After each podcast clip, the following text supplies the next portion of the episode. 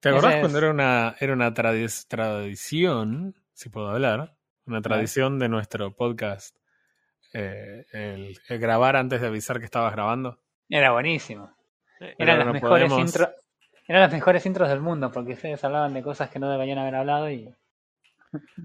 Lo que pasa es que le dábamos un poco de, de- de color, de picante Claro. al... Aparte spoileábamos todo lo que íbamos a charlar en el, en el resto del podcast. O sea, Sí, lo que- no, es que, no es que la imagen que yo armo para todos los capítulos siempre ya sé. O que que lo el digo, título lo del en el- podcast se llama Claro. Capítulo 66. Claro. Che. ¿podemos, 66. podemos hacer como los yankees que se saltean el número 13? Me parece que hay un número dentro de unos capítulos que vamos a tener que saltear también. No veo por qué. Porque Frodo se va a desquiciar, no va a poder grabar. Voy a arrancar ya de costado, a empezar con- y yo voy a estar editando, cortando. cortando, cortando. ¿Qué número de capítulo vamos, querido Mustang? Eh, creo que dijiste vos 66. ¿Es el que- 66? Nah, soy, soy un crack. Sí, para, que, para que reviso el, el spam que hice en los otros canales con el, cuando publiqué el otro capítulo. Revisar Eh, sí, 66.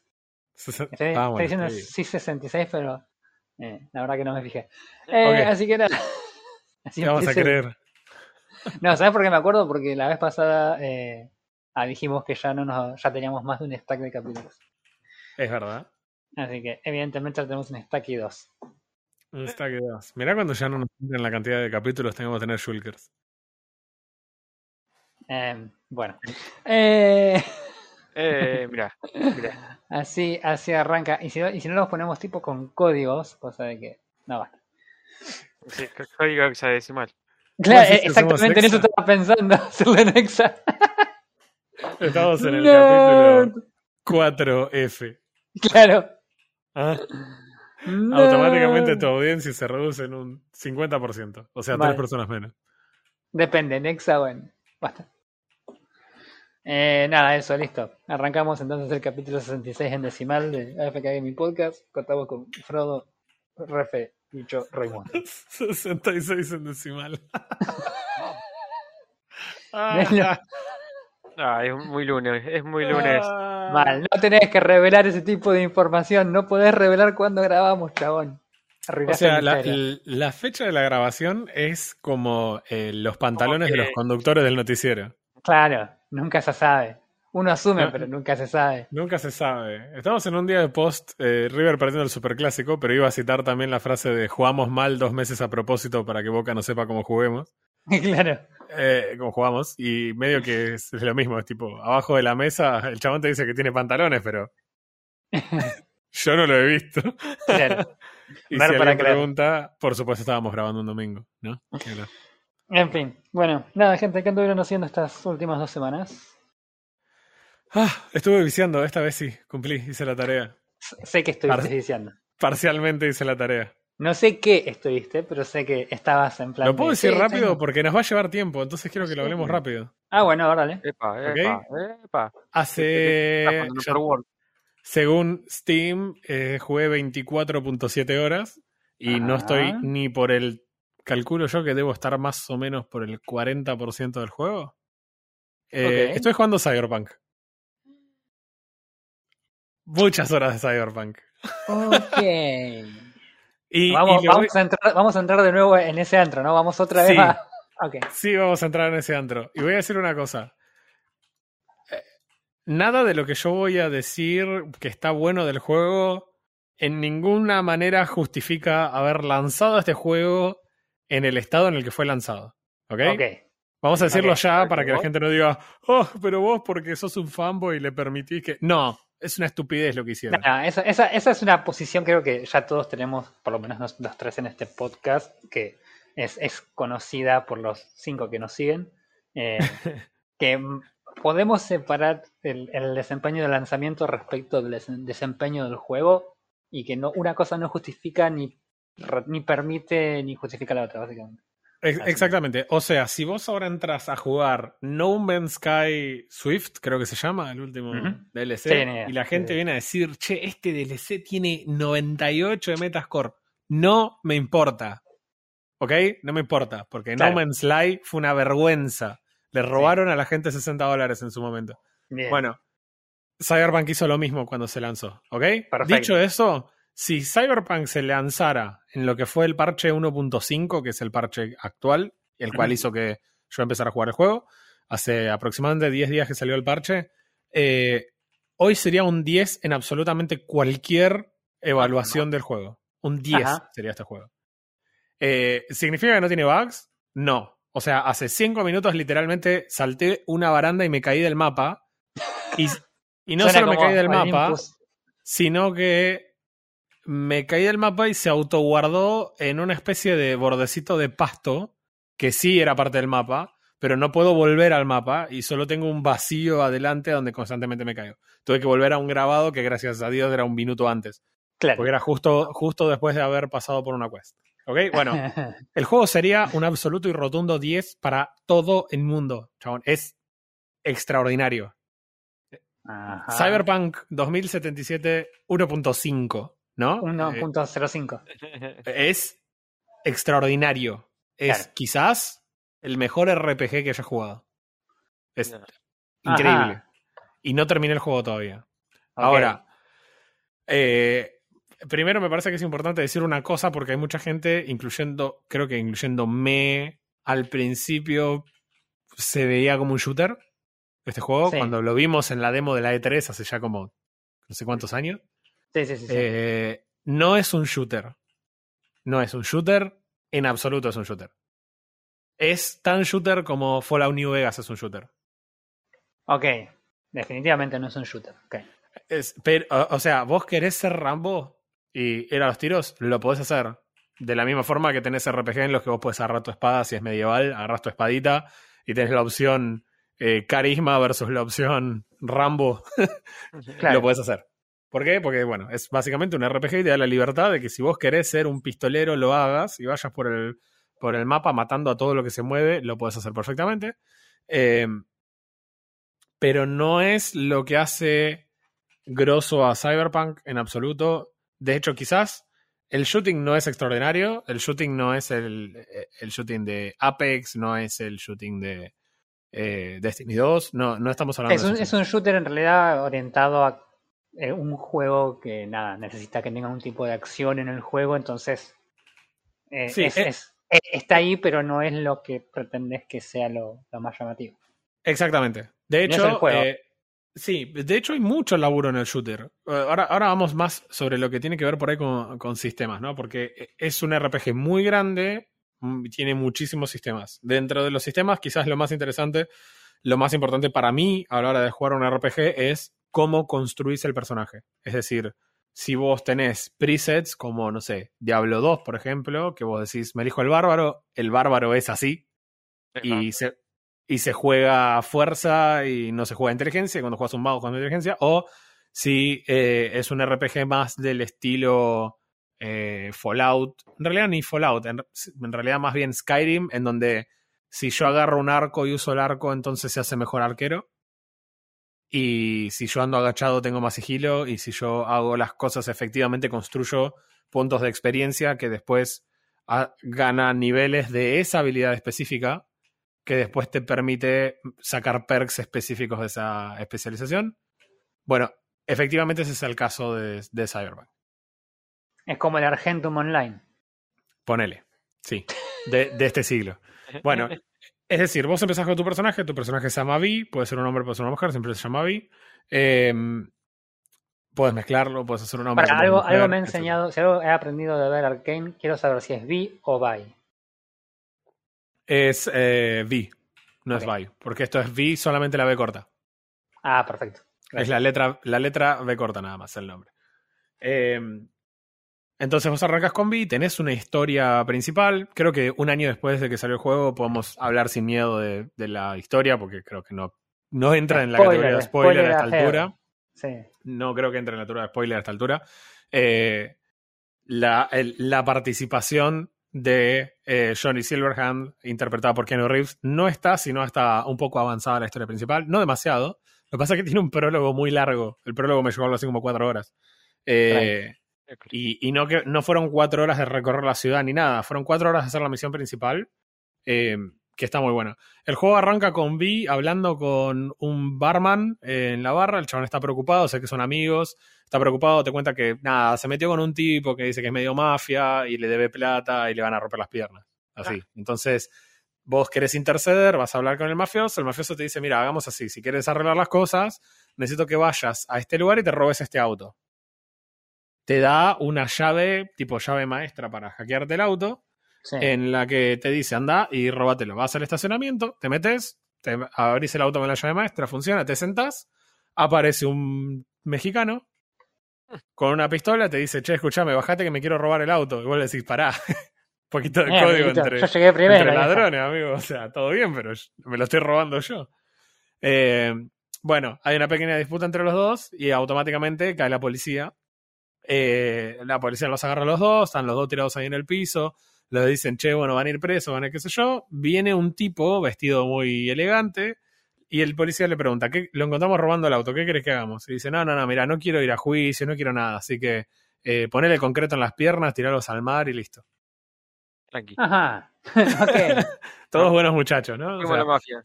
Bien, te pegan una trompada, te desmayas, no sabes qué pasa, te despertás en un callejón con el mexicano este que se llama Jackie Wells y, y te despertás ahí en el callejón eh, y empiezan a charlar y es como que dicen, che, onda, que nos arruinamos el robo entre los dos, ¿no? Sí, jaja, qué giles. Bueno, por lo menos no nos mataron, vamos a tomar una birra Claro. Bueno, y se van a tomar una birra. Hacen algo muy copado acá, sí, Project Sí, Red. yo lo- eso lo vi y lo charlamos, me acuerdo. Sí. y es. Eh, Muy bueno. hacen algo muy copado que es una especie de timelapse con música en la que se ven escenas cortadas de, de Vi y Jackie haciendo cosas, metiéndose en quilombo, robando, eh, arreglando cosas con mafia, eh, haciendo todas las cosas turbias que se te puede ocurrir. Que funciona muy bien porque en 30 segundos te dan una construcción de la amistad y la relación entre Vi y Jackie, que de otra forma es medio difícil de creer. En otros juegos te dicen, este es tu mejor amigo. Es como, ah, joya. Genial, su- supongo que me importa este personaje. Man, hoy, o sea, el, el final del prólogo, de vuelta, no vamos a hacer spoiler. En resumidas cuentas, la sociedad está separada entre la gente que vive en las afueras, la gente que es, se llaman street kid, básicamente los pibes de las calles de la ciudad, y eh, los corpos, ¿no? Vos tenés que ir a robar algo, un chip de mucho valor que tiene un corpo metido en su edificio. El corpo este es el hijo del capo mafia de una corporación japonesa. Entonces vos te metés con Jackie, con una persona que se llama Tiva, que es una mujer que te ayuda a hackear cosas y demás de manera remota. Armás todo este eh, esta movida para conseguir lo- los trajes, poder meterte, cambiar identidades, eh, reservar una habitación en ese hotel, meterte con un robot que ya antes haces unas misiones para obtener y demás. Eh, te subís hasta el edificio, te choreas el chip y cuando te lo estás por chorear, obviamente vuelve el dueño. lo- así que vos te escondés atrás de una pantalla. Y cuando está el dueño de vuelta ahí, no te puedes escapar, cae el capo mafia y el hijo del Ah. capo mafia lo mata, lo asfixia contra la pared, donde, el vidrio donde vos estás apoyado, del otro lado. Así que ves, a- no en primer plano, tipo a un centímetro tuyo, como el chabón mata al padre y como después te descubren a vos en el edificio, te echan la culpa de haber asesinado al capo mafia más grosso del mundo, digamos. Claro, Eh, en realidad un cuerpo muy grosso. este. claro. Eh, en definitiva, eh, te tratás de escapar del edificio con el chip. En un momento te agarra un helicóptero de la policía cuando estás yendo por el costado y te tirás. Te tirás a lo que sea que haya abajo. Y en esa caída, bueno, ya que queda muy herido, escapan de toda la misión. Te rescata una especie de taxi manejado por inteligencia artificial. Y finalmente, en ese mismo auto y yendo a entregar el chip, Jackie muere.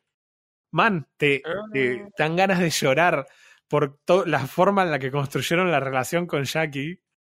Logran que genuinamente empatices con, el- con, con Vi en el momento y no como esos ¿En cuánto- personajes que se. ¿Cuánto tiempo pasó desde que introdujeron al personaje? Porque es re- Hasta que murió y yo Sí. tardé unas cuatro horas en hacerlo. nada, chaval. mm, Me parece bastante. Para lo que, lo que te lleva el juego. Un juego de 60 horas, chabón, que se muera el personaje en 4 horas. Bueno, de hecho, una de las. No, no, no es una crítica necesariamente, pero algo de lo que los chabones habían dicho era que el personaje de Jackie Wells es buenísimo. El voice acting del chabón es muy bueno. En general, el voice acting es muy bueno en este juego. Muy, Sí. muy su tipo superlativo. Y, y nada, se muere demasiado rápido. Y en algún sentido es como, man, déjame hacer más cosas con Jackie. Claro. Aparte, Jackie es, el chabón enorme, así todo cuadrado, con unos hombros gigantes, que es más bueno, es un nene de mamá, viste, que la mamá lo llama y el chabón le da vergüenza contarle lo que hace. y y la, la novia vos la conocés porque es, la, es una mina que tiene un negocio medio falopa, hippie, de- pero hippie futurista claro. que tiene tipo un tir- tira las cartas de tarot y qué sé yo, y en el fondo le alquila así en el sótano a un doctor que es el doctor que te, te instala todas las cuestiones eh, de mejoras de, no sé cómo decirlo en castellano, tipo los augments, básicamente te puedes instalar chips o mejoras eh, mecánicas para el cuerpo. Claro. De hecho, son absolutamente fundamentales para el juego y por eso al comienzo te explican eso y te dan, por ejemplo, una, una mejora para los ojos en las que vos puedes escanear algunas cosas. Bien. Bien, hasta ahí un poco de lo que es el setup de la historia, de cómo comienza todo. A vos, después de que sale lo de Arasaka, sale mal y tu amigo se muere. A vos, el chabón que, el mafioso con el que vos habías arreglado las cosas, lo, lo matan. A vos te pegan un corchazo en la cabeza. Eh, te tiran por muerto en un basurero. Ok. Te despertás, estás todo confundido, flasheando mal, y no sos vos. De repente sos un chabón con una guitarra en la mano, te subís a un escenario, eh, disparás con una ametralladora en el aire, mirás al público y decís, este es mi último show, y empezás a tocar la guitarra y se arma un show y qué sé yo, y termina el show y vos te vas y sos Johnny Silverhand, o sea, el personaje interpretado por Keanu Reeves, el famoso You're Breathtaking y demás, que todo, Sí, sí, sí. todo el mundo amó. Eh, que además de ser un metalero, es también una especie de terrorista.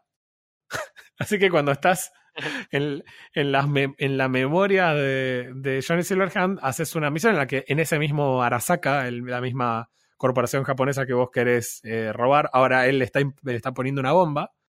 El problema es que a Johnny. Silverhand, y esto es importante, por eso no voy a contar más de la historia después de esto, pero es importante entender esto. A Johnny Silverhand lo capturan en ese momento y en vez de matarlo, lo que hace el viejo Arasaka, básicamente el tipo que fue asesinado en, la, en el prólogo por su hijo, junto con una hacker o algo así, lo que hacen es eh, le succionan la personalidad en un chip. Changos.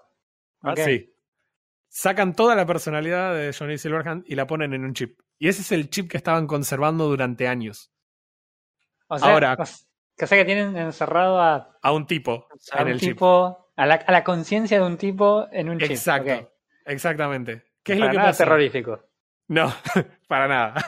Entonces, vos no descubrís solo que ellos lo pueden hacer, sino que tienen una especie de biblioteca de engrams de estos chips con personas adentro.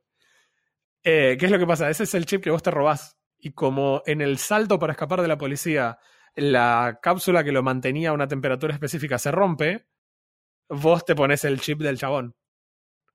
Y cuando te pegan un Ah. corchazo, el- la sensación de, de tu cuerpo desde que vos habías muerto y el engram empieza a ocupar las partes del cerebro de Vi. Claro. Entonces no es que él lo ve solamente. Johnny hay momentos en que te controla directamente. Claro. Y lentamente se va apropiando de tu cerebro. De hecho, el doctor te dice, el Reaper te dice, eh, no sé cómo decirte esto, te quedan por ahí un par de semanas de vida hasta que Johnny se cope totalmente tu cerebro y ya no seas más vos. Ja. Ah, es muy buen setup ese chaval. Y no tienen idea de cómo resolverlo. O sea, el chabón te dice, mira, la verdad, esto me excede totalmente. Así que, no sé, fíjate qué haces. Lamento decirte que no, no te puedo ayudar. Y tenés un terrorista en la cabeza que en parte también te puede controlar. Entonces Vi tiene toda una discusión con él, que se golpea la cabeza contra un espejo, pero no es él, sino que es tipo Johnny torturándolo. Claro. O el chabón te pide que te fumes un pucho, porque él está fumándose un pucho cuando vos lo ves, pero claramente no lo puede fumar. Entonces, para sentir ese placer, el flaco necesita que vos lo fumes. Claro. Bueno, eh, así. Te- Tengo una eh, pregunta. Sí, sí, sí. Hay un montón de facciones en este juego, evidentemente, y hay un montón de intereses mezclados. Sí. Eh, Johnny termina siendo como el villano de esto o, o es una facción más. No, no lo sé. O sea, eh, no es una facción definitivamente. Claro. De hecho, él pertenece a una facción que sigue, eh, sigue funcionando posterior a su muerte, porque el juego dice que él murió más o menos 50 años antes de la, de la historia de Cyberpunk. Ah, lo cual significa que murió básicamente este año. Eh, Claro. o, o dentro de cinco años más muere, de años, muere Johnny. Silverhand. Cuidado, Keanu Reeves. Así que hay que tener cuidado con eso. Para vos me estás diciendo Eh, que Keanu Reeves otra vez está atrapado en la Matrix. Chabón, pará. Pobre, el chabón no puede salir del personaje.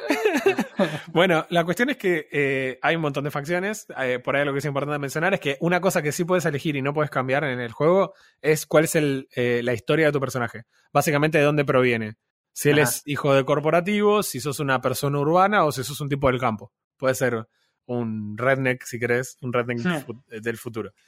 Eh, hay un montón de facciones, hubo mucho lío con el tema de las facciones, es decir, eh, hay facciones de distintas etnias, en general las facciones en el juego están representadas mayormente por un tipo de etnia particular.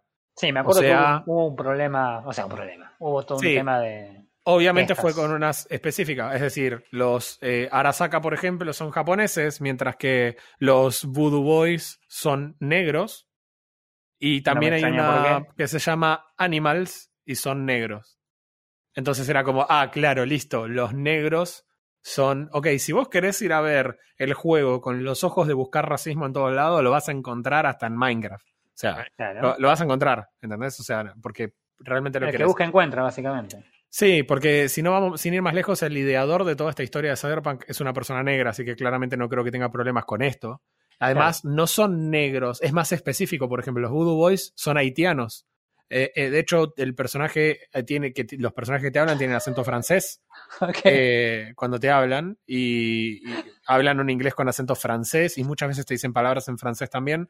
El juego hace algo, algo bastante inteligente de en los subtítulos mostrarte de forma inmediata lo que dice en el idioma que lo dicen, pero después te lo cambia automáticamente al idioma inglés. Y si vos querés, podés no hacer eso. Eh, eh, si querés, podés. eh, Claro, una, una experiencia más inmersiva, incluso con el idioma de no tener subtítulos. Y suerte Exactamente. si no lo entendés. Exactamente. Creo, estimo que no va a haber, no, no van a haber cosas que vos no puedas entender eh, en el idioma que no sea el idioma que vos elegiste para jugar el juego, pero no importa. Digamos que es una forma muy inteligente de, de respetar el idioma original, pero al mismo tiempo ayudarte a vos a entenderlo eh, en el idioma que vos lo elegís. Claro. Eh, O sea, lo que sea Keralis. Mm. Sí, totalmente. Bueno, eh, hay un montón de setup con un montón de, de, de- No solo de facciones, sino también de gente. Porque tenés lo que se llaman fixers en Night City. Tenés la gente que se encarga de conseguir los trabajos. Tenés el cliché del que le dicen padre, que es un mexicano y, y es un viejo con bigote y, y básicamente le falta la sotana, pero en realidad está metido en la más turbia de todas y te da misiones, tenés la japonesa que te da misiones, tenés el- y así tenés en todas las distintas facciones y en todas las etnias, para no dejar nadie afuera, fixers en cada uno de los lugares. Lo cual además está muy bueno porque no tenés las típicas quests de un MMORPG. Todas las Claro. quests secundarias son pensadas, son distintas y están muy buenas. Entonces, cada una también representa la- la- los intereses políticos y sociales de cada una de las facciones. Es más, querés trabajar para un corpo y las misiones que te van a dar son diferentes que las misiones que te va a dar alguien que está, que es de la ciudad, porque sus intereses son diferentes, se manejan a niveles diferentes y demás. Está recontra bien logrado. Eh, ¿Qué Las es lo que tiene misiones Cyber- en Sí, general eh, son. eh, tienen algún. O sea, yo cuando pienso en misiones de un RPG, lo que pienso es ir y juntar 40 hongos. Ahora anda y juntar otros 40 hongos, pero que en vez de rojos sean verdes. Y así como siete etapas distintas de con todos Claro. los colores del. Sí, pero no, no, no es Bien, el caso. En este caso, sea, las, lo las odiaría. misiones, las misiones Sí. son lo suficientemente eh, creativas como para que no se sientan como un laburo o Sí, totalmente. Además pasan varias cosas que Ah. lo hacen por ahí distinto de un MMORPG. Que vos no tenés necesariamente un orden para ir haciendo las misiones secundarias. Sí, sí tenés un orden para hacer las misiones de cada uno de los fixers. Y a veces ni siquiera. Hay Mm. fixers que te dan cuatro cosas lindas para hacer. Entonces, ¿qué es lo que pasa? Yo voy por una misión principal a una zona y termino en tal lado. Entonces lo que digo es, ah, ya que estoy acá, me subo a... Me voy a hacer una misión que tengo acá a dos cuadras.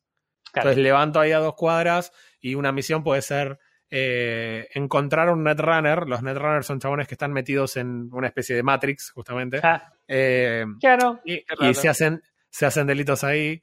Entonces, por ahí te mandan a buscar a uno. Che, andá y buscalo y matalo. Entonces, tenés un montón de approaches distintos para hacer eso. Eh, depende de un montón de cuestiones, no solo de tu habilidad y el tipo de personaje, sino, por ejemplo, de los implantes que hayas decidido ponerte. Eh, Entonces, por ejemplo, yo ahora eh, invertí básicamente toda la guita que había juntado en una mejora para el escáner de retina. Entonces, mi escáner ahora es bastante bueno y puedo hackear cosas bastante rápido y con mucha eficiencia. Entonces, por ejemplo, recién a un Netrunner lo maté usando sus propios drones. Ah, Tipo, le, le, ha- le hackeé la red, tomé control de las cámaras, usando las cámaras le hackeé los drones y los drones los reventaron a tiro. Yo no hice nada. Yo no fui. En- Entonces, si bien, por ejemplo, uno de los fixers te dice, che, por el mapa hay desperdigados 12 netrunners, no es que yo tengo que ir matar a uno, irme toda la otra punta a matar al otro y después de que maté a los 12 tengo que entrar a la misión. Cada uno es una misión independiente. Entonces yo puedo ir a hacer la misión principal, después voy y mato a un netrunner, después voy y hago, no sé, una misión para padre que es intimidar a unos flacos en los que por ahí no los tengo que matar para algo, pero cuando llego los flacos de repente te dicen, che, y si en vez de intimidarme a mí no vas a resolver tal otro problema, entonces yo te dejo hinchar a vos y terminas haciendo otra misión para ese flaco, Claro. en la que puedes bueno. matar, en la que puedes convencer, puedes mentir. Ah, Eh, en la misión del prólogo, no, todo el mundo la vio en la E3, es ese mismo tiroteo el que es en el prólogo. En la misión del prólogo, literalmente trancé con todas las personas que estaban involucradas, con todos, ¿eh? Arreglé con el fixer, con el, el, el negro que te da la misión, el del brazo de metálico, que ahora no me acuerdo cómo se llama. Eh, 100% argentino. bueno, tra- trancé con ese flaco. Camino a ese flaco, trancé con los milicos. Y después también trancé con los chabones a los que en realidad los iba por un lado a matar y por el otro lado a, a pagarles. También trancé con ellos. o sea, podés hacer, tenés una libertad de acción muy, muy buena. Era, era verdad eso que podías, que podías hacer toda una, una jugada de carisma. Podés hacerte una jugada de carisma. De hecho, yo, por ejemplo, en esta no le di eh, ningún punto a lo que tiene que ver con armas. Todos los puntos los estoy invirtiendo en inteligencia y en ingeniería. Eh, así que soy básicamente Roy Mustang. Ojalá. Eh, y entonces, claro, la- te- lo que te va pasando es esto: vos vas leveleando las habilidades que te permiten obtener, te permiten ser más eficiente con lo que haces. Pero, por ejemplo, hacer hacking de algo te aumenta tu nivel de hackeo. Y con tu nivel de hackeo desbloqueas los perks. ¿Se entiende cómo funciona el árbol? Vos tenés por un lado el árbol de atributos, donde vos elegís si tú querés que el personaje sea fuerte, si querés que el personaje sea Sí. inteligente, si querés que sea. que no son excluyentes. Puedes ir muy parejo o puedes invertir muchos puntos en algo y ser muy malo en otro. Sí. Pero eso no te habilita los perks que tenés dentro de cada rama. Los perks dentro de cada rama los desbloqueas haciendo eso. Por ejemplo, eh, las únicas armas que usan mi personaje son pistolas. O sea, a ver si entendí. Vos tenés los atributos específicos de tu personaje, como en cualquier RPG, pero y a medida que vas haciendo tareas, tenés que te van desbloqueando perks, pero que están relacionados con esos atributos que vos elegiste. No, no necesariamente. Lo que me- mejorar los atributos mejoran algo general a tu personaje. Por ejemplo, no sé, si vos le mejorás inteligencia, reducís el tiempo de hackeo general Ajá. y aumentás la regeneración de RAM. Porque tenés una cantidad de hacks que puedes hacer basado en la cantidad de RAM que tiene, eh, que tiene el personaje en ese momento. Mejorar la regeneración. Eso no es ningún perk, eso es tipo la habilidad. Cada level que le des mejora la cantidad de RAM y se regenera más rápido. Punto. Bien. Ahora, si vos vas hackeando cosas, puedes ir por la calle hackeando máquinas expendedoras. Y eso te va dando level de hackeo. Cuando completas Claro. un level de hackeo, desbloqueas un perk. Y ese perk lo puedes gastar en habilidades de hackeo nuevas. Por ejemplo, yo ahora desbloqueé ping. ¿Qué es ping? Yo hackeo un chabón y produzco un ping en el área.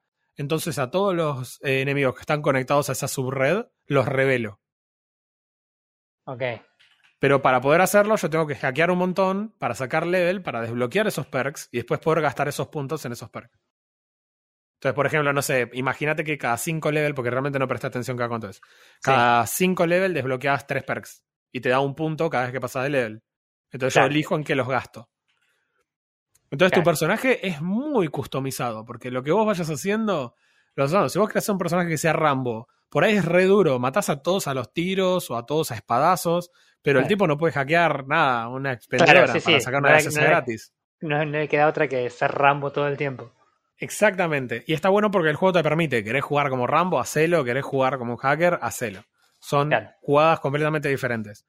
Eh, Lo del hackeo está bueno porque eh, es una mecánica relativamente, no, no quiero decir nueva ni demasiado súper recontra innovadora, pero es bastante original en este tipo de juegos. Entonces puedes interactuar con- de muchas maneras con el entorno, hackeando prácticamente todo, porque como es el futuro, todo está conectado a Internet, aparentemente. Claro. Eh, entonces puedes hackear muchas cosas. Para hackear, que por ahí es una mecánica interesante, tenés una matriz de códigos de o combinaciones de dos caracteres. Eh, puede ser un número y una letra, dos letras. En general creo que es un número y una letra. Y lo que vos tenés es una matriz con esos y te dice, por ejemplo, no sé, tenés, eh, tenés que cargar estos tres dígitos. Eh, te da estos tres pares de dígitos, por ejemplo. No sé, Sí. AB, eh, no, A1, B2, C3, ¿no? Tenés que poner eso. Entonces vos tenés que elegir el primer número de, de cualquiera de las columnas. Una vez que vos seleccionás el primer número de una columna, te deja elegir un número dentro de esa columna, que tiene que ser el segundo. Sí. Y cuando elegís el número dentro de esa columna, te obliga a elegir en esa fila el tercero. Entonces tenés que encontrar siempre la forma de hackear esos valores. O sea, vos tenés una, como una suerte de, de- de ruta de valores y vos tenés que encontrar la combinación correcta en el panel como para llegar a esa combinación. Sí, lo tenés que hacer en una cuenta regresiva de tiempo, que mientras mejor sea tu habilidad, más tiempo tenés. También tenés perks para mejorar ese tiempo, más todavía. Y no solo eso, sino que vos tenés distintos tipos de, de cosas que podés hacer cuando haces el bridge este en la, en la red. Eh, entonces, vos tenés distintos códigos para poner y vos tenés que elegir cuál querés. A veces puedes poner múltiples, dependiendo de los caracteres que te toquen. Mm. podrías llegar a poner múltiples. Incluso podrías poner todos los tipos de hackeo eh, en simultáneo. Eso implica, por ejemplo, no sé, eh, la diferencia sería el primer nivel te deshabilita eh, una cámara, el segundo nivel te deshabilita todas las cámaras, el tercer nivel te permite usar todas las cámaras. Ah, claro. Entonces vos puedes elegir, porque a veces no tenés tiempo y decís, bueno, el hackeo más sencillo que es dos caracteres. Y, Claro. y lo resolvés. A veces puedes meter los tres y tenés acceso a todo. Y, y así vas variando. El hackeo Esa, hasta acá. esa- esa habilidad de tener poner los tres tiers de hackeo influyen o son influidas por la- los stats que habíamos hablado al principio. Claro, por ejemplo, de hecho, el Rambo no podría llegar a los tres. no. De hecho, eh, yo, por ejemplo, el tercer Demon lo saqué relativamente hace poco. Mm. Que, que es lo que vos podés ir. Le vas metiendo virus básicamente a las redes que vas hackeando. Claro. Entonces, eh, dependiendo de las habilidades que tengas, podés ponerles distintos niveles. No Claro. solo de las habilidades, sino también de los implantes.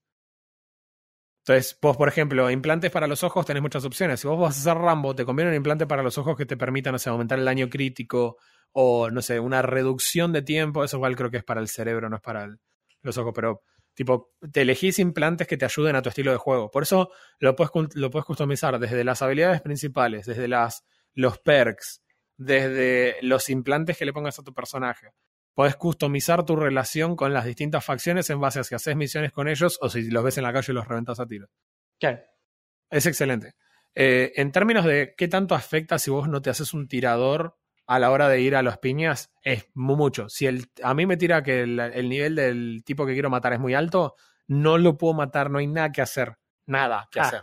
Yo le pego headshots y le tengo que pegar 50 headshots al chabón para matarlo, y el flaco te pega un tiro y te saca la mitad de la vida. O sea, no le ganás. Claro. Entonces, o le peleás o buscas la forma alternativa. Probablemente un Rambo sea capaz de plantarse a un chabón que sea de level mucho más alto y ganarle a los tiros. claro. Yo no lo o sea podría hacer. que, la- o sea, más allá de que, eh, o sea, no, no es la, la idea general, pero está por lo menos bien elaborada la idea de eh, la especialización, que no es que, no sé, vas a tener tanto nivel más que no importa la especialización, vas y los reventas. Siempre en general va a tener que, vas a tener No, que de alguna forma eh, rebuscártela si no, si estás en desventaja respecto de lo que tenés que hacer. Está bueno. Sí, es bueno, decir, porque suele tus- ser una cosa que cuando Claro, jugás es- eh. vas a nivel bajo y es como piu, piu, piu, y listo. Claro, sí, yo, yo uso bastante la pistola. De hecho, el stat de pistola es bastante bueno en, en Mm. mi personaje. O sea que no es que no puedo usar ningún arma necesariamente. Mm. Eh, simplemente es muy malo con todas las armas menos la pistola. Y ahora estoy haciendo el switch lentamente a eh, espadas. Principalmente me tocó una katana muy buena en un momento. eh, no fue mi culpa. Unos japoneses me atacaron en la calle y bueno, pasaron cosas. Y de repente me encontré con una katana. Es muy buena la katana y entonces eh, aproveché eh, a usarla. Claro. Y entonces mejoré un poco de lo que es espadas. Pero ¿qué me pasa, por ejemplo? Yo tengo perks para la espada, pero no tengo las habilidades primarias. Entonces sigue siendo malo con la espada. Claro. Me saqué Claro. perks que son útiles para hacer. Para lo malo que es mi personaje. Por ejemplo, no sé, correr con la espada me da 50% de armadura, por ejemplo. Entonces, como, no la uso para pegar, la uso para correr. Claro. Eh, así que Para correr es, cool. Es el, es el, el perk de Naruto, básicamente. Claro. Eh, bueno, nada, poser. en, definitiva, en definitiva, todo lo que tiene que ver con el roleo dentro de un RPG, que sé, sé que suena estúpido, pero hay muchos RPGs en el que el roleo es pobre. Sí. No es el caso. Las misiones, extraordinarias. Extraordinarias. Son buenísimas. Eh, muy bien representados los personajes, las facciones. eh, lo que haces tiene sentido. No se siente tipo, no sé cómo decir, traído de los pelones que ah, el tipo Claro. un día se levantó y le pintó hacer tal cosa. No, el flaco que te lo pide, te lo pide porque le significa un beneficio a él. Y que vos podés sentir en el contexto en el que el tipo está. Mm. ¿Entendés? Entonces, el, por ejemplo, la misión que haces en el prólogo de la que ya hablamos es el golpe. Es el golpe. Hay un montón de gente interesada, involucrada, y vos elegís a una persona de las varias que se comunican con vos para hacerlo. Para poder eh, resolver, eh, resolver, digamos, con quién lo quieras realizar y después finalmente hacer el impacto. Pero sentís que hay una cuestión en toda esa ciudad que hace que las misiones tengan sentido y que no sean traídas de los pelos. No es, Claro. ah, voy a ir, a- no sé, quiero que vayas y mates a esos chabones porque no me gusta cómo se ven. No, es tipo, eh, no me gusta que estén ahí porque ahí teníamos una iglesia nosotros y es nuestra iglesia, ¿entendés? Es re, es re Claro. importante para nosotros. Y hay 30 tipos y no lo podemos sacar. Fíjate cómo lo puedes resolver para que se vayan. Ah, bueno. Entonces, Bueno, sí. lo hacen de forma extraordinaria. Agregaron una mecánica que a mí me gustó mucho, que es eh, el hecho de que vos, como todo el mundo tiene implantes y demás, podés encontrar grabaciones de eh, distintas eh, situaciones que experimentó una persona y podés reproducirlas en una especie de editor Sí. lo haces con tu, o sea, te pones unos lentes y te pones en ese lugar esa grabación y podés reproducirla, retroceder, avanzar y qué sé yo, pero más que nada podés eh, filtrar un montón de cosas. Entonces, por ejemplo, la persona que estuvo ahí vio algo en primera persona, pero sus implantes le permiten capturar otras cosas. Entonces vos podés escuchar y encontrar pistas de algo que pasa en una determinada, en una determinada misión, Sí. eh, evaluando los alrededores que la persona no ve, pero que el lente capturó de todas maneras. Claro, suena, suena como una, o sea, como una, como una buena justificación para el, el famoso este, modo detective de otros juegos. Claro, e- es exactamente, es, es el modo detective de, de Batman, ¿era? De Claro, Batman. de los, de los Batman, sí. Bueno, es exactamente eso. Eh, entonces, por ejemplo, no sé, hay personajes que para hacer, lo tenés que aprender a hacer para el atraco este de robarte ese chip, eh, en el que decís, che, pará, eh, a ver, revisamos, la mina te da su grabación, en la que además después tiene sexo con el hijo de la mafia, ¿no? Todo el- pero bueno, antes de eso, ella entra y va por el lugar, pero vos puedes revisar un montón de cosas. Entonces, cuando los escuchás hablar, el tipo dice, sí, lo tengo guardado a la temperatura específica. Entonces, después cambias a un filtro de temperatura. Y decís, ok, busco lugares fríos dentro del lugar. Eh, o, por ejemplo, no sé, para poder robarlo necesito acceso al sistema de seguridad. Entonces, ¿qué haces? Revisás lo que vio la mina y Claro. accedes a dónde están las cámaras de seguridad, eh, dónde se ponen las contraseñas. Y, y entonces después vos podés construir eh, toda una misión de cómo lo vas a lograr basado en la información que obtuviste a través de esas grabaciones. La verdad es sublime, estoy completamente absorto por el juego. Mm. Recontra, bueno, podría haber un montón de más, hay un montón de cosas para hacer. Eh, al principio tenés un auto, después nada, te lo chocan, entonces en percha, así que estás a gamba. Y yo creo que es intencional porque así recorres la ciudad y la verdad que vale muchísimo la pena recorrer la ciudad. Mm. Porque yo acá es difícil. No creo que hayan logrado lo que dijeron que iban a hacer. Yo creo que no puedo seguir a un NPC y va a tener una vida demasiado extraordinaria que valga la pena seguirlo. Claro. Pero sí, la ambientación basada en las actividades que hacen las personas está muy buena. Desde la gente que está recontradada vuelta de falopa, tirada convulsionando en un callejón, eh, rodeado de basura, eh, a, a gente que está en, que vive en la calle, a eh, no sé, los la mafia, pero de más bajo nivel, que son medio matones, pero son unos quesos y están al lado de un auto todo desvencijado, eh, calentándose las manos en un tacho con nafta, ¿entendés? O sea, eh, a lo que es un edificio corporativo, a lo que es la vida en estos claustros de 50 pisos donde no se ve el sol aunque es de día y no tiene techo porque es tan alto que no se llega a ver. Claro. Eh, todo es, la verdad que está muy bueno, entonces vale la pena recorrerlo. Después te dan vehículos, después puedes acceder a comprar vehículos, después puedes acceder a comprar, entre comillas, virtuales vehículos. O- ok, quiero saber, Eh, me intriga cuál es la parte virtual de todo esto. Y depende de cómo lo hayas creado tu personaje, podés eh, ya sea hackear un auto y obtener acceso a él, como Claro. podés, no sé, forzar tu camino hacia adentro del auto. El- claro. Así Dale tu toque GTA.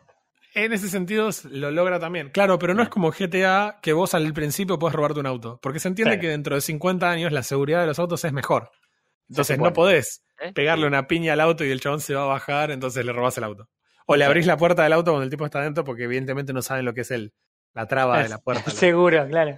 Eh, entonces, eh, en eso está todo muy bien logrado. Las ciudades tienen una ambientación extraordinaria. Hmm. Se ve genial. Y acá viene la parte más techie, si quieren. A ver. 1580 lo puede tirar casi en ultra. Le bajo algunas cosas, pero lo juego en ultra. Ah, Lo que cual no, no es poco. No es poca cosa. Se ve. Eso habla evidentemente de un laburo de optimización bastante importante Sí, post lanzamiento. sí. Yo cuando. Vos viniste a casa cuando recién había armado la compu y yo entraba al Cyberpunk y lo jugaba en alta, ponele, y llegaba a 50 FPS, 50 y pico. Ahora puedo jugarlo en ultra, algunas cosas las tengo que bajar. eh, no hacen demasiado cambio a lo que es visual el, en sí el juego y, y está muy bueno. Me imagino que con Ray Tracing este juego debe verse absolutamente de la cabeza, porque ya, ya hacen un trabajo magnífico con los reflejos y demás, sin tener Ray Tracing, no me imagino lo que a hacer con Ray Tracing. Claro. Eh, eh, en el aspecto visual, te diría que es casi inmejorable. Mm. Eh, cosas muy excelentes. Tuve algunos bugs, definitivamente los tuve. Yo, una pregunta antes de, de Sí. pasar a, lo- a los bugs. Vos hablaste hace un rato de las, de las voces, la actuación y demás. ¿Qué onda en, en general el sonido? Porque sea como sea, había también un tema que bien me acuerdo, habían prometido, va, no sé si, si se lo habrán conseguido, era de poner eh, lo que era toda la parte de música en modo eh, streamer, lo que era onda como Ah. para que los streamers no tuvieran problemas de copyright. De cuando- copyright, exacto. Sí, o sea, si vos streameas el juego, lo pones en modo streamer y no tenés el problema de la música. ¿Cómo, Eh, cómo es la solución esa? ¿Cuál es el. ¿Qué es lo que hace el modo streamer? No hice la prueba, yo leí lo que dice que hace la funcionalidad, que Mm. básicamente la tenés que habilitar, no funciona como Discord en términos de, ok, detecté OBS corriendo de fondo, entonces eh, Claro. Directamente te corto lo que tiene que ver, todo lo que puede ser reclamable como por los derechos. Claro, Realmente no sé si ellos switchean a una música de dominio popular claro. o no, normalmente no Ah, lo sé. es- ah, ok, ok. Y las Pero voces. sí. las, la- las voces son extraordinarias. hay, Eh, eh, hay actores así que vos digas, además de, obviamente, Keanu, que vos digas, ah, conozco a este chabón de, o, no, o sé que fulano está trabajando en esto. No, particularmente no, lo Ah. cual en algún sentido me gusta, porque Ah, es como, no sé quiénes son, pero hacen un muy buen laburo. Hay voces que obviamente te parecen que están mejores logradas que otras, a veces es medio relativo, porque por ejemplo, no sé, conoces en un momento a eh, uno de los Voodoo Boys y nada, el flaco habla de una forma que vos decís, "Uh, parece que el actor no le hubiera puesto nada de onda, pero en realidad tiene que ver un poco también con cómo es el personaje, son culturalmente diferentes. Claro, Eh, el momento en el que vos lo conocés, a Placid, no es el momento más alegre de su vida. Eh, tiene que recurrir a vos, que es algo que los Voodoo no hacen. De hecho, vos estás bastante tiempo tratando de lograr llegar a alguien de los Voodoo Boys, porque no tenés cómo entrar. Los flacos son religiosa y racialmente muy cerrados. Entonces, claro. El hecho de que el chabón tenga que recurrir a vos también habla de que ya llegó un punto de que la situación es extrema. El tipo la está pasando mal. ¿entendés? O sea, si no, Claro. no querría tener que saber nada, como, eh, saber nada con vos para, para nada. el problema con el sonido, y acá lo relaciono también con los bugs. El bug Ah. de sonido que yo experimento, porque no es experimente, es experimento en el juego, es absolutamente demoledor y te recontraliquida tener que estar haciendo una solución continuamente a esto, pero el juego no soporta hartas resoluciones de sonido. Entonces, cuando estás en el juego, y yo escuché, esta, esta es la forma en que lo descubro. Yo Ah. sentía un ruido como si fuera una, una especie de eco de graves que se escuchaba al final de los diálogos, y a veces los diálogos no terminaban de ejecutarse y ya empezaba el diálogo siguiente. Mm. Dije, man, ¿qué es esto? Es como si tuviera lag en el sonido, Claro. pero el juego no disminuía en una sola FPS. Entonces dije, no sé, digo, voy a entrar a googlear esto y me siento un idiota buscando, tengo lag en el sonido. Claro. Me, me lagué la placa de sonido.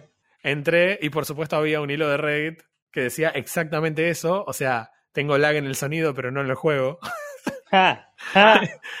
Y entonces te dice abajo la, la solución que estaba marcada dentro de Reddit como el más votado, decía, eh, la mayor parte de los juegos modernos soportan frecuencia, eh, frecuencia de muestreo de 192 kHz. Claro. Bueno, que en Cyberpunk- general la más alta que traen las placas de videos que no son. este, eh, que no, que no son ideas. Bueno, es, eh, te dice, en general lo soportan. Eh, Cyberpunk no es un juego moderno, así que bajale, bajale a menos de 24K la ¿Qué? calidad de sonido. Para. Y yo, de tanto, de tanto que me pasó esto, ya descubrí que ese no es el problema en realidad, lo cual es mucho peor. ah. Eh, entonces yo lo probé, dije esto no puede funcionar. Panel de control, entras a la parte de sonido, vas avanzado, le cambias la frecuencia. Lo bajé a creo que 14, no sé cuánto era. 14 creo, ponele. Eh, y se arregla. Mm. Genial. Jugás un rato y yo he notado que, por ejemplo, cuando lo dejo el juego mucho en pausa y vuelvo, me vuelve a pasar eso. Pero si vos volvés a cambiar a, son- a una frecuencia de sonido más alta, se vuelve a arreglar. O sea, siempre que yo reinicio la frecuencia de muestreo, se arregla el problema. Lo cual es bueno porque podés arreglar el problema, pero cuando cada media hora tenés que altavear el juego para No, es arreglar eso, es insoportable. No, no, es. Es insoportable. Imagínate lo bueno que tiene que estar el juego para que yo te diga que esto es un 10, a pesar de que cada media hora tengo que de que entrar al panel de control y cambiarlo. Es No, chabón. muy, muy, muy, muy bueno el juego. Definitivamente, si no sos un fan de los RPG, no sé si te va a gustar, porque acá Claro. lo divertido es pasear por un callejón, que te patotee un, un falopero recontra drogado, que vos le digas, ¿qué pasa? ¿Querés pelear? Y le pegues dos piñas el chabón te diga, no, está todo bien. y, y se de vuelta y se va. Y entonces le luteaste las dos cosas de alcohol que tenía. Y entonces Sí. generás componentes y crafteás con esos componentes. Es- eh, tenés que ir recorriendo la ciudad, entrando a cada recoveco y lo hace genial. evidentemente el juego es un juego que está pensado. eh, obviamente es single player, no- así que no tiene sentido. Pero no es. eh, no es el clásico juego por ahí RPG que podés jugar haciendo. dándole este, agresivamente a la barra espaciadora para que pasen los diálogos y pasar a la siguiente misión sin saber qué cuerno está pasando. Porque el juego no está pensado para eso. Evidentemente el juego está pensado para que la historia y todo lo que pasa también influya en la misión. Y para la gente que le gusta, evidentemente, rolear todo eso y decir, ok, soy Vi, así que voy a Claro, ser Sí. Vi en el juego. exactamente. Eh, lo, lo que yo creo que podés esquipear las misiones, la, la historia si querés. De hecho, acá se esquipea con la letra C, no me preguntes por qué. Eh, pero no creo que disfrutes el juego. Claro, Porque, o sea, si hay algo en lo que es bueno CD Projekt Red, es en esta parte. Es, es en la parte de las historias y de las misiones. Esa es la parte buena. O sea, la parte más escrita, si querés, del juego. Si a eso le sumas un buen voice acting, es una peli. Es una peli Claro. que vería. es Eh, una ya película solo la- interactiva. Sí, sí. ya solo la parte del prólogo es una peli que vería. Mm. Eh, la idea de, ok, me voy a robar esto en la oficina del chabón es muy eh, Ocean 13 o, o Misión Imposible, si querés. O sea, la idea de cómo lo vas a hacer, más la asistencia de una persona que estás hackeando desde afuera. eh, y la idea de que, aun cuando tenés muchas cosas planeadas, hay mucha incertidumbre de todas maneras. Sin mencionar que cuando llegás a las oficinas del chabón a robarte las cosas, el tipo de seguridad es como una leyenda, aparentemente eso te dice Jackie, está no- modificado en un 99%. El flaco es básicamente un androide que dispara. Entonces, Claro. o sea, ent- entonces es la adrenalina que de repente descubrís que hay un tipo que es repolente que no tenés ninguna chance de matar, ninguna. Si algo llega a salir mal, sos boleta. claro. Es más, si las cosas salen todas bien, igual hay una chance re alta de que seas boleta. Entonces, está muy buena la parte de la historia. No tiene mucho sentido esquipearla, ni siquiera en las misiones Claro. secundarias. Porque las secundarias no son el típico NPC que te cuenta cómo alguien vino y secuestró a su hijo y se lo llevó a una cueva. Entonces tenés que ir a la cueva y limpiarla para devolver a su hijo. Oh, no, perdí mi, mi rama favorita. Andá y sacásela al jefe de los goblins. Que... No, no es ese tipo Claro. de historia. ¿Qué te pasa Ah. con Skyrim? ¿Eh? Ti- Tiene muy, tiene muy pocas, eh, muy pocas misiones secundarias, si querés, Mm, como para ponerte misiones genéricas. Claro. No tiene tantas misiones secundarias. Yo entro ahora y tengo ponerle 5 o 6 misiones secundarias y tengo ya acceso a prácticamente todos los fixers. Tengo acceso a casi todas las distintas facciones del juego y a ningún corpo porque elegí un Street Kid y los odio. Aparentemente los odio a los, a los corpos. Claro.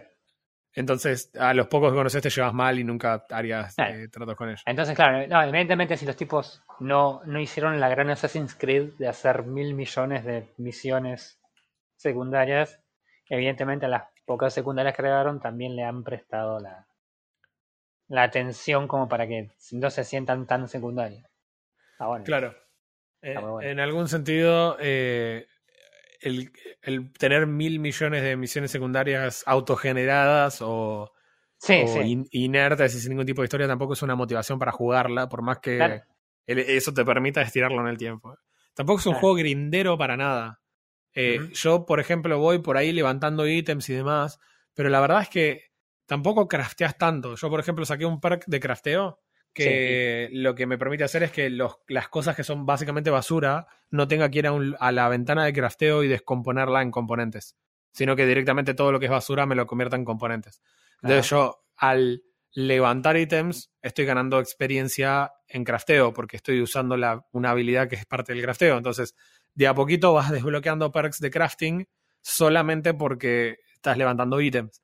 Más adelante puedes craftearte ítems copados. De hecho, gran parte de los ítems endgame los tenés que o craftear o mejorar vos por tu cuenta.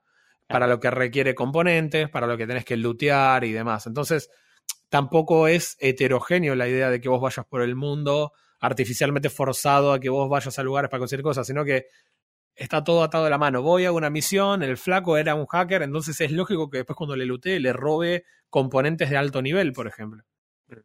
Entonces, si yo quiero lootear componentes de alto nivel, ya sé qué tipo de targets tengo que ir a buscar, porque... Claro, donde lootear las cosas que necesitas para obtener eso. Exacto, porque Ah, bueno. no es que tengo que ir arbitrariamente por el mundo pauqueando todos los contenedores a ver qué hay. O sea, Claro. Además de que vos podés, eh, con tu escáner, podés no saber específicamente qué es lo que hay en un contenedor, pero sí saber el nivel de lo que hay en el contenedor. Ah, Representado eso es con los bueno. típicos colores blanco, verde, azul, violeta, ¿no? claro. Sí. Entonces, si yo no estoy buscando componentes de nivel 1 porque yo soy high level, no luteo eso, porque sé que no hay nada. Claro. Entonces, bueno. la, la verdad que lo- lograron algo muy copado. Muy, muy bueno.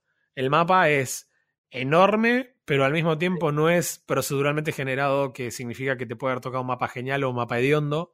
Claro. eh, sino que no sé exactamente cuánto mide, pero yo he tenido misiones que el marcador estaba a 12 kilómetros, por ejemplo. No. Tenés 12 kilómetros, tenés eh, vehículos para hacerlo. Si vos no tenés tu vehículo, lo podés llamar, ¿no? O sea, tipo, elegís. De hecho, si tenés múltiples vehículos, podés llamar cuál querés que te traiga. Ja, Es como Eh, el caballo de. El chiflá si viene. Eh, está muy buena la idea de que vos no tenés que necesariamente volver al NPC a devolverle la misión, sino que podés mandarle mensaje de texto o llamarlos. Eh, no te obliga a ir hasta ese lugar, lo cual ya de per se lo hace más grindero. claro. Y tenés viaje rápido, pero no tenés viaje rápido desde el mapa como en la mayor parte de los juegos. O sea, apretar M, ver el mapa, cliquear en un punto de viaje rápido e ir, Claro. no es lo que funciona. Tenés que acercarte a un lugar de viaje rápido. Hay cientos. Cientos. está bien. Sí, es- eso, eso es- también es más parecido a, Assassin's Creed. que me acuerdo Pero lo que tiene de interesante es que vos no podés viajar ni desde ni hasta a uno que no hayas descubierto. Claro. Entonces, eventualmente vas a tener que ir a la zona en auto o corriendo, lo que quieras, Sí, sí, sí. y usar esa. eh, encontrar el lugar de viaje rápido para después poder viajar rápido desde ahí. Siquiera Ah. puntos principales. Eh, no, ni, ni siquiera puntos principales. Lo que pasa es que obviamente vos salís de tu casa eh, y listo, y te encontrás uno enseguida. Pero no, Sí, sí, No pero, ver, eh, vos, vos estás viviendo en una ciudad que conoces, que tiene historia, ¿entendés? Por ejemplo, en Skyrim, eh, si bien tiene, eh, tiene el punto rápido que vos viajás en cualquier momento, mientras no estés en pelea, vos al principio, vos entras en, eh, encontrás una carreta que hace viajes y ya puedes elegir cualquier ciudad principal que haya en Sí. el mapa. pero no, No podés viajar no- a esa. No podés viajar a esa ciudad desde el viaje rápido si no fuiste una vez. Claro, pero vos encuentro un punto de, en este caso la carreta, en el punto de viaje y, y- y me permite.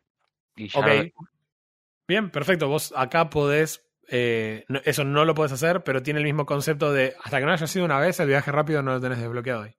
Yo acá no necesito una carreta, tengo una moto, o sea, voy cuando quiero. Soy, yo soy la carreta. Claro. Pero es el mismo concepto que Skyrim. Es hasta que vos no fuiste una vez, no tenés viaje rápido. Después viajas rápido entre los dos lugares. Y es gratis el viaje rápido.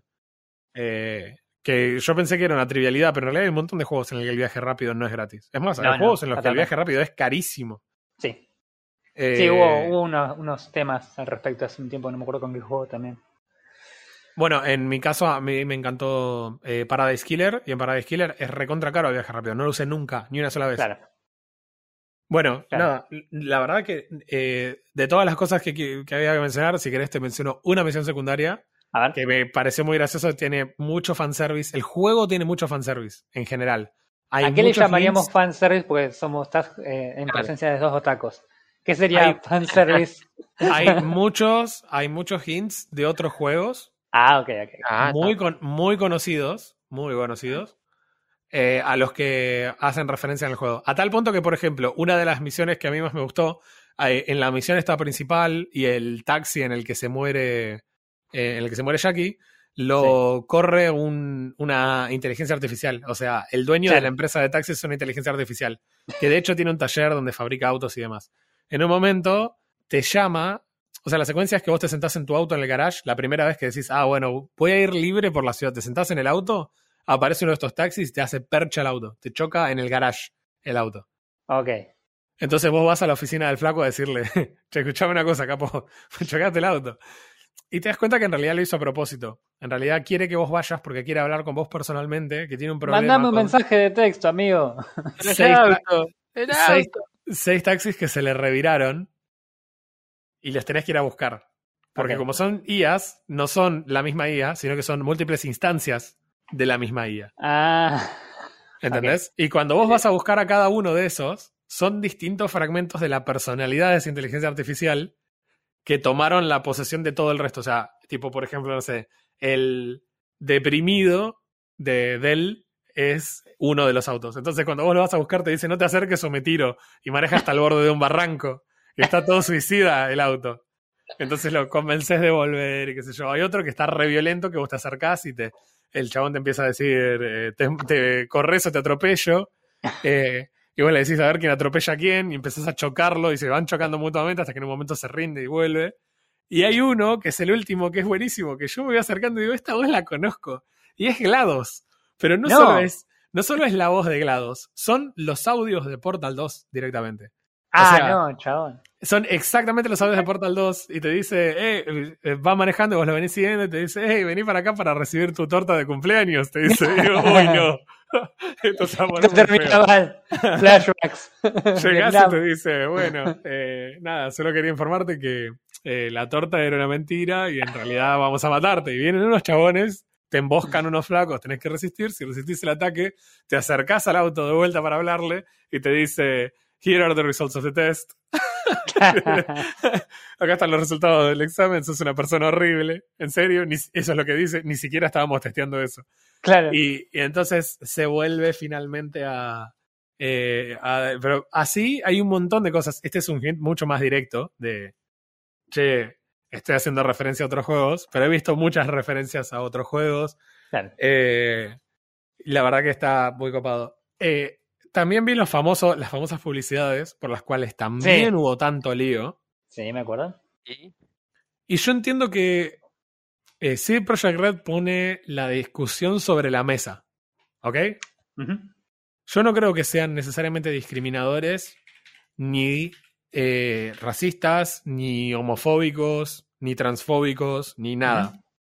Me parece que justamente el juego plantea una distopia, ¿no? Entonces, lo que vos pones como normalizado en un planteo distópico significa que vos lo estás marcando como algo malo. De la misma forma que lo que vos marcas como bueno en una utopía es algo que vos consideras que está bueno. Entonces, Claro. Sí, sí, sí, sí. lo que ellos están marcando, la forma en la que las corporaciones explotan a las personas, eh, explotan la sexualidad de las personas, eh, están marcándolo como algo malo. O sea, no es que Claro, no, no, ni hablar. Red lo pone Recordemos- para decir, me Recordemos que el juego es un, en definitiva, un juego para mayores de qué edad. de 50 más o menos. Chan, le falta no nada. podés jugar. No, eh, el juego realmente no. eh, eh, tiene que ser para mayores de 18. Tiene absolutamente todo lo que vos podrías eh, marcar como contenido adulto. Tiene violencia, Es- de a veces es violencia extrema, a veces es violencia psicológica, a veces es violencia sexual. Eh, Sí, mira, acá la, la calificación del SRB es de M, mature, o sea, maduros, para 17 o más. sí. Dice sangre y gore, violencia, desnudo, lenguaje, fuerte contenido sexual, Sí, drogas también. y alcohol. Sí, o sea, es, sí. A ver, sin ir más lejos, en la demo de la E3 vimos que sacaban a una mujer desnuda de una bañera Sí. de hielo. Y es una misión hiper choqueante. Realmente Claro. es muy, muy importante. Eh, y es lo primero que vos haces en el juego. Ya es donde empezás a definir también la forma en la que lo querés jugar. Claro. Eh, pero bueno, o sea, el juego tiene muchas cosas. Está muy bien manejado. De hecho, tenés opciones de romance. Y las opciones de romance también están muy bien manejadas. Eh, el voice acting de estos personajes es en particular bueno. Eh. Entonces, la verdad, eh, es, es realmente, es hoy una obra maestra. Es realmente una obra maestra. Bien, Eh, yo tengo una, una pregunta que viene a medio a comparar lanzamiento y estado actual. ¿Cuánto Sí. tiempo pasó desde el lanzamiento de este juego? Si no me equivoco, un año. Un año, poco más de un año, año y casi tres Sí. meses. Bien. Si el juego, Es- vos ya dijiste, bueno, que si el juego hubiese salido en este estado sería este, 10 de 10. Sí. Eh, vos decís Con sus que la gente problemas, ¿eh? No, no, ni hablar, ni hablar. Vos decís que la gente, si hubiese esperado este año, lo habría recibido así el juego o no, es, medio extraña la pregunta. ¿no? Sí, a- entiendo. La, respuesta sería Minecraft. Claro, está exactamente por eso, exactamente por eso. Vos decís que el público que accede a este juego tendría la misma paciencia que por ahí tuvo, que nosotros como jugadores tenemos con Mojang, que nos dice, che, sorry, pero esta actualización que te dije que iba a estar ahora, te la tiro el año que viene, pero te prometo que sale. Y nosotros como jugadores de Minecraft sabemos que Mojang nos dice eso y nosotros decimos, haz lo tuyo, amiguito. No está. Es decir, si ellos te dijeron que no está, es que no está. Es que pero no va está. a estar buenísimo cuando esté. Claro. La verdad, es, eh, la verdad hay que hablar de dos cosas muy importantes. La primera comparación es que no es lo mismo esperar Minecraft 1.18 como la parte de Cliff and- eh, Caves and Cliff Update cuando vos ya podés jugar una versión 1.17 Ujú. que decir quiero la versión 1.0 del juego y no la tenés y no la vas a tener por un año porque no está listo. Claro. Lo que sí voy a decir a mi favor es lo siguiente. Esta es la gente que hizo The Witcher 3 y que hizo Wild Hunt un, un tiempo después. Claro. La gente amó The Witcher 3. La gente, eh, The Witcher 3 debe ser uno de los juegos que la gente que le gusta más horas le ha metido. Hay gente que tiene, no sé, 8000 horas jugadas en The Claro. Witcher 3. Entonces yo lo que quiero decir es, la gente hubiera esperado la misma calidad que The Witcher 3 y si vos a la gente le decís, si vos querés The Witcher 3, pero Cyberpunk, entonces no está listo y falta un año. Y yo creo que lo habrían esperado. Cuando salió The Witcher 3, tampoco fue un gran lanzamiento, pero no fue tan desastroso como este. Claro, no había por ahí tanta, tanto hype alrededor tampoco como para...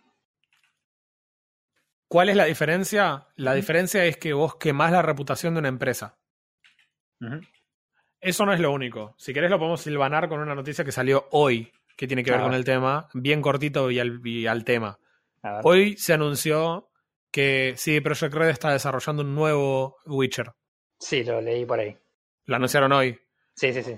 Vi Esta es mi sospecha. Lo que anunciaron no solo es que van a tener un partnership long term, long term con Epic, sino que lo que también anunciaron es que el partnership long term con Epic es porque van a usar Unreal y no el Red Engine. Sí, sí, están. Una de las cosas que confirmaron es que el proyecto iba a ser en eh, Unreal 5. Entonces, esta es mi pregunta. ¿No será por una cuestión del engine que tuvieron tantos problemas en el lanzamiento y que les llevó tanto tiempo arreglarlos hasta acá que ahora deciden sacar The Witcher en Unreal Engine 5? Porque lo que el partnership significa es que Epic pone sus desarrolladores para fixearles todo lo que no ande del engine. Claro. Sí, puede ser. Y Entonces, sería lo- quitarle un montón de carga de desarrollo eh, a, a CD Projekt Red y que se puedan dedicar más a lo que ellos saben que hacen bien. Que con- Exactamente, con historia y exactamente. Es tipo, entonces la diferencia es esta, es sacar un juego mal hecho en, en, una condición deplorable, recontra replagado de bugs, porque no es que había algunos bugs, eran bugs de terror, era Sí, no, absolutamente era injugable, injugable, injugable. injugable. Eh, además de eh, todo el hype que habías hecho para un juego que después no está a la altura, y quemes de tal forma una empresa que sus acciones se, se desplomen, que tengas que tirar el engine al tacho. Claro. Entonces, me parece que van a tener que empezar a evaluarse los corpos que ellos mismos representaron en el juego. ¿Qué es lo que van a hacer al respecto del lanzamiento del próximo Witcher? Que andás a ver cuánto falta. Capaz faltan tres años. Sí, sí, sí. sí, sí. El problema es que creo que todos llegamos a la altura en la que decimos, man, no quiero el Witcher en un año si va a ser una bosta. Claro. Sacalo en tres y que esté bueno. Yo lo espero tres años que esté bueno. Sí, yo creo que en este. Quiero creer que, que, que aprendieron del, de lo que pasó con esto, porque. Nada. eh, si el juego por ahí hubiese sido eh, así como está ahora y hubiese lanzado ahora, lo más probable es que eh, hubiese tenido por ahí un éxito mucho más resonante y le hubiese pasado lo que pasa con otros juegos que por ahí pasa un año y la gente sigue comprando el juego nuevo y sigue eh, este generando ventas. Así que nada. Eh, Esperemos que, que- que sea que sea aprendizaje para bueno. Sí, pero aparte te lo pongo de esta manera, de vuelta, yo tengo 30 horas jugadas, no tengo idea cuánto más me falta para completar el contenido. Pero en general las personas que compran este tipo de juegos suelen tratar de consumir todo el contenido que tienen. Es más, probablemente quieras volver a jugar el juego con un personaje diferente. Claro. Quizás no hagas todas las secundarias de todo el que... Capaz que, bueno, decís, no, mira, esto me lo salteo porque total ya lo vi. De todas formas, yo creo que el juego completo debe tener fácil 80 horas de contenido hoy. Mm, Entonces, vos decís, un juego full price que te da 80 horas de juego no está nada mal. Pero no no está nada mal. Entonces, realmente me parece que el precio está bien si querés. Entonces, no es una cuestión de resolver el precio. Vos sabés que la gente lo va a comprar porque si el juego está bueno. Claro. Claro. Es una sí, cuestión sí, sí. de no arruinarlo en la salida, al punto que gente que por ahí podría disfrutarlo y recomendarlo no lo haga porque es imposible hacerlo. Eh, Sí, o por ahí gente que es está en el, está en la en, en el precipicio de la decisión de decir, a ver, este juego qué onda, qué sé yo, y de repente te caen 800.000 videos graciosos de bugs y de autos explotando de la nada o hundiéndose en la tierra, y es como, sí, no, no. Sí, yo Bugs, Bugs vi, por ejemplo, me he caído del mapa. claro. eh, me ha pasado que algunas veces se me bugueaban las texturas y no cargaban, y cargaban una especie de low poly, pero no low poly, sino mega low poly. sí, sí, sí, sí, sí, sí. Eh, me pasó muy poquitas veces. Eh, el bug del sonido es absolutamente irritante. No, no hay vuelta alrededor de eso. Eh, pero después son todos bugs que uno podría decir son aceptables en un juego de esta envergadura. Claro. ¿Entendés? Aparte Eh, son, yo- son, qué sé yo, comparativamente con los bugs que, que, que había en, en el lanzamiento, nada. Son juegos, son bugs razonables que te pueden dar en un juego. Eh, eh, exacto, porque al final del día ese es el punto, es en un tiene tanta, tantas horas que listo, man, eh, es aceptable. eh, te, te puedo Claro. entender que tenga este bug. No sé, no, no ves más tres NPCs iguales en el mismo lugar. No existe. Eso era Claro. tipo, no, man, me prometiste el cielo, me estás dando el cuatro NPCs tenés. ¿Qué es esto? GTA 2, o sea. Claro. Eh, ya no te pasa que tenés chabones sentados en el aire. Eh, no te, hay un montón de bugs que están realmente están resueltos y, y está bien. Eh, y los bugs son todas cuestiones mínimas, muchos glitches visuales. Ya no te pasa lo de que te spawnea la policía dentro de una oficina, de una habitación cerrada. Eh, Cierto. la policía funciona bien ahora. Yo mato a alguien en la calle y sí, llama la de la policía y, y la policía reacciona, pero no es que te, te spawnean al lado. Hay policía en las inmediaciones y eventualmente te ven y eventualmente te escapás y la Claro. verdad que está muy bueno. Muy, muy bueno. Yo en este momento, hoy, yo se lo recomiendo absolutamente a cualquiera que le gustan los RPGs. Eh, el juego es absolutamente extraordinario. Es realmente extraordinario es la definición. Es, Mm. es- no es un juego normal, es un juego genial. Eh, absolutamente fantástico. No tengo que ni siquiera preguntarte qué puntuación le das porque ya lo dijiste como cinco veces. Sí, ya lo dije, son 10 de 10. Es uno de los, mis juegos favoritos. Voy a seguir jugando post-podcast. Eh, voy a tratar de llegar al 100% de lo que hay para hacer. Muy bien. Eh, realmente está muy, muy, muy copado. Muy, muy. Bien, Yo te hago una- la misma pregunta que me haces a mí A cuando yo, cuando yo hago los reviews. Sacándole lo- el puntaje de lo que te gustó del juego, ¿qué Eh. le darías? ¿Eh? No entendí la pregunta. El juego anterior que yo le puse, no, el anterior, el, el otro, creo que le puse un 8 de 10 y me, había hecho la pregunta. Si le sacás lo que te gusta del juego, ¿qué puntaje le pondría? Yo le, le bajé Ah. un punto. Vos me estás diciendo que es un 10 de, di- un 10 de 10, sí, Sí. pero me estás contando que el juego está sin terminar. Porque Sí. tiene sus cosas. Entonces, sacándole lo que te gustó la historia, lo que te gustó. De- hoy no, hoy de- no me animaría, no me animaría a decir que el juego está sin terminar. Eh, o sea, lo que hoy tiene para corregir, quizás lo corrijan, pero definitivamente creo que lo que hagan a futuro va a ser agregarle contenido. Y hay cosas que se pueden hacer que el juego le. que juegos similares como este tienen, que este no tiene. En GTA San Andreas podías ir a la peluquería y cambiar el corte de pelo, acá no lo puedes hacer. Ah, y es Cyberpunk. Entonces se supone que vos te podrías modificar más que en ningún otro momento de la historia y eh, no lo puedes hacer. Yo creo que si le van a agregar cosas, va a ser contenido. Hay muchos mods que cuando yo termine los quiero probar, que agregan cosas que uno esperaría que en un mundo Cyberpunk, tipo, no sé, un metro. Eh, pero definitivamente me, parece que el, juego me gustó básicamente todo. No, no creo que haya cosas que estén sin terminar. Hay cosas para pulir, sí, pero es un mu- mundo gigante. Es lógico que haya cosas para pulir. Si estos Ah. hubieran sido los bugs on release, esto hubiera sido otro, otro juego. Pero en release eran, eran un poquito más, más ásperos los bugs que ahora. claro. Bien. Bien. Bueno, Bueno, eh, viendo y considerando que el agua no se mastica, eh, si tiene algo para mencionar, cortito. Yo la verdad que lo único que tengo para mencionar es que quiero ir a jugar a Apex. yes, yo también. Los diarios. Yes, Este, yes. Así que bueno, nada, bueno, buenísimo entonces. Eh, Cyberpunk. Ese es el segundo episodio que hacemos completo de Cyberpunk. Hicimos uno. Y seguramente va- a faltar un tercero cuando, cuando terminen. Cuando termine. No, no, te tengo que contar la última misión. Una hora, 45 minutos Claro. hablando, no. Me quiero ir a dormir. bueno, nada, Ah. campeonito, entonces. Eh, nos vemos la próxima. Dale, nos vemos la próxima. Adiós. Ah, casi, casi hago lo mismo de la última. Ay, este Craig, este Craig.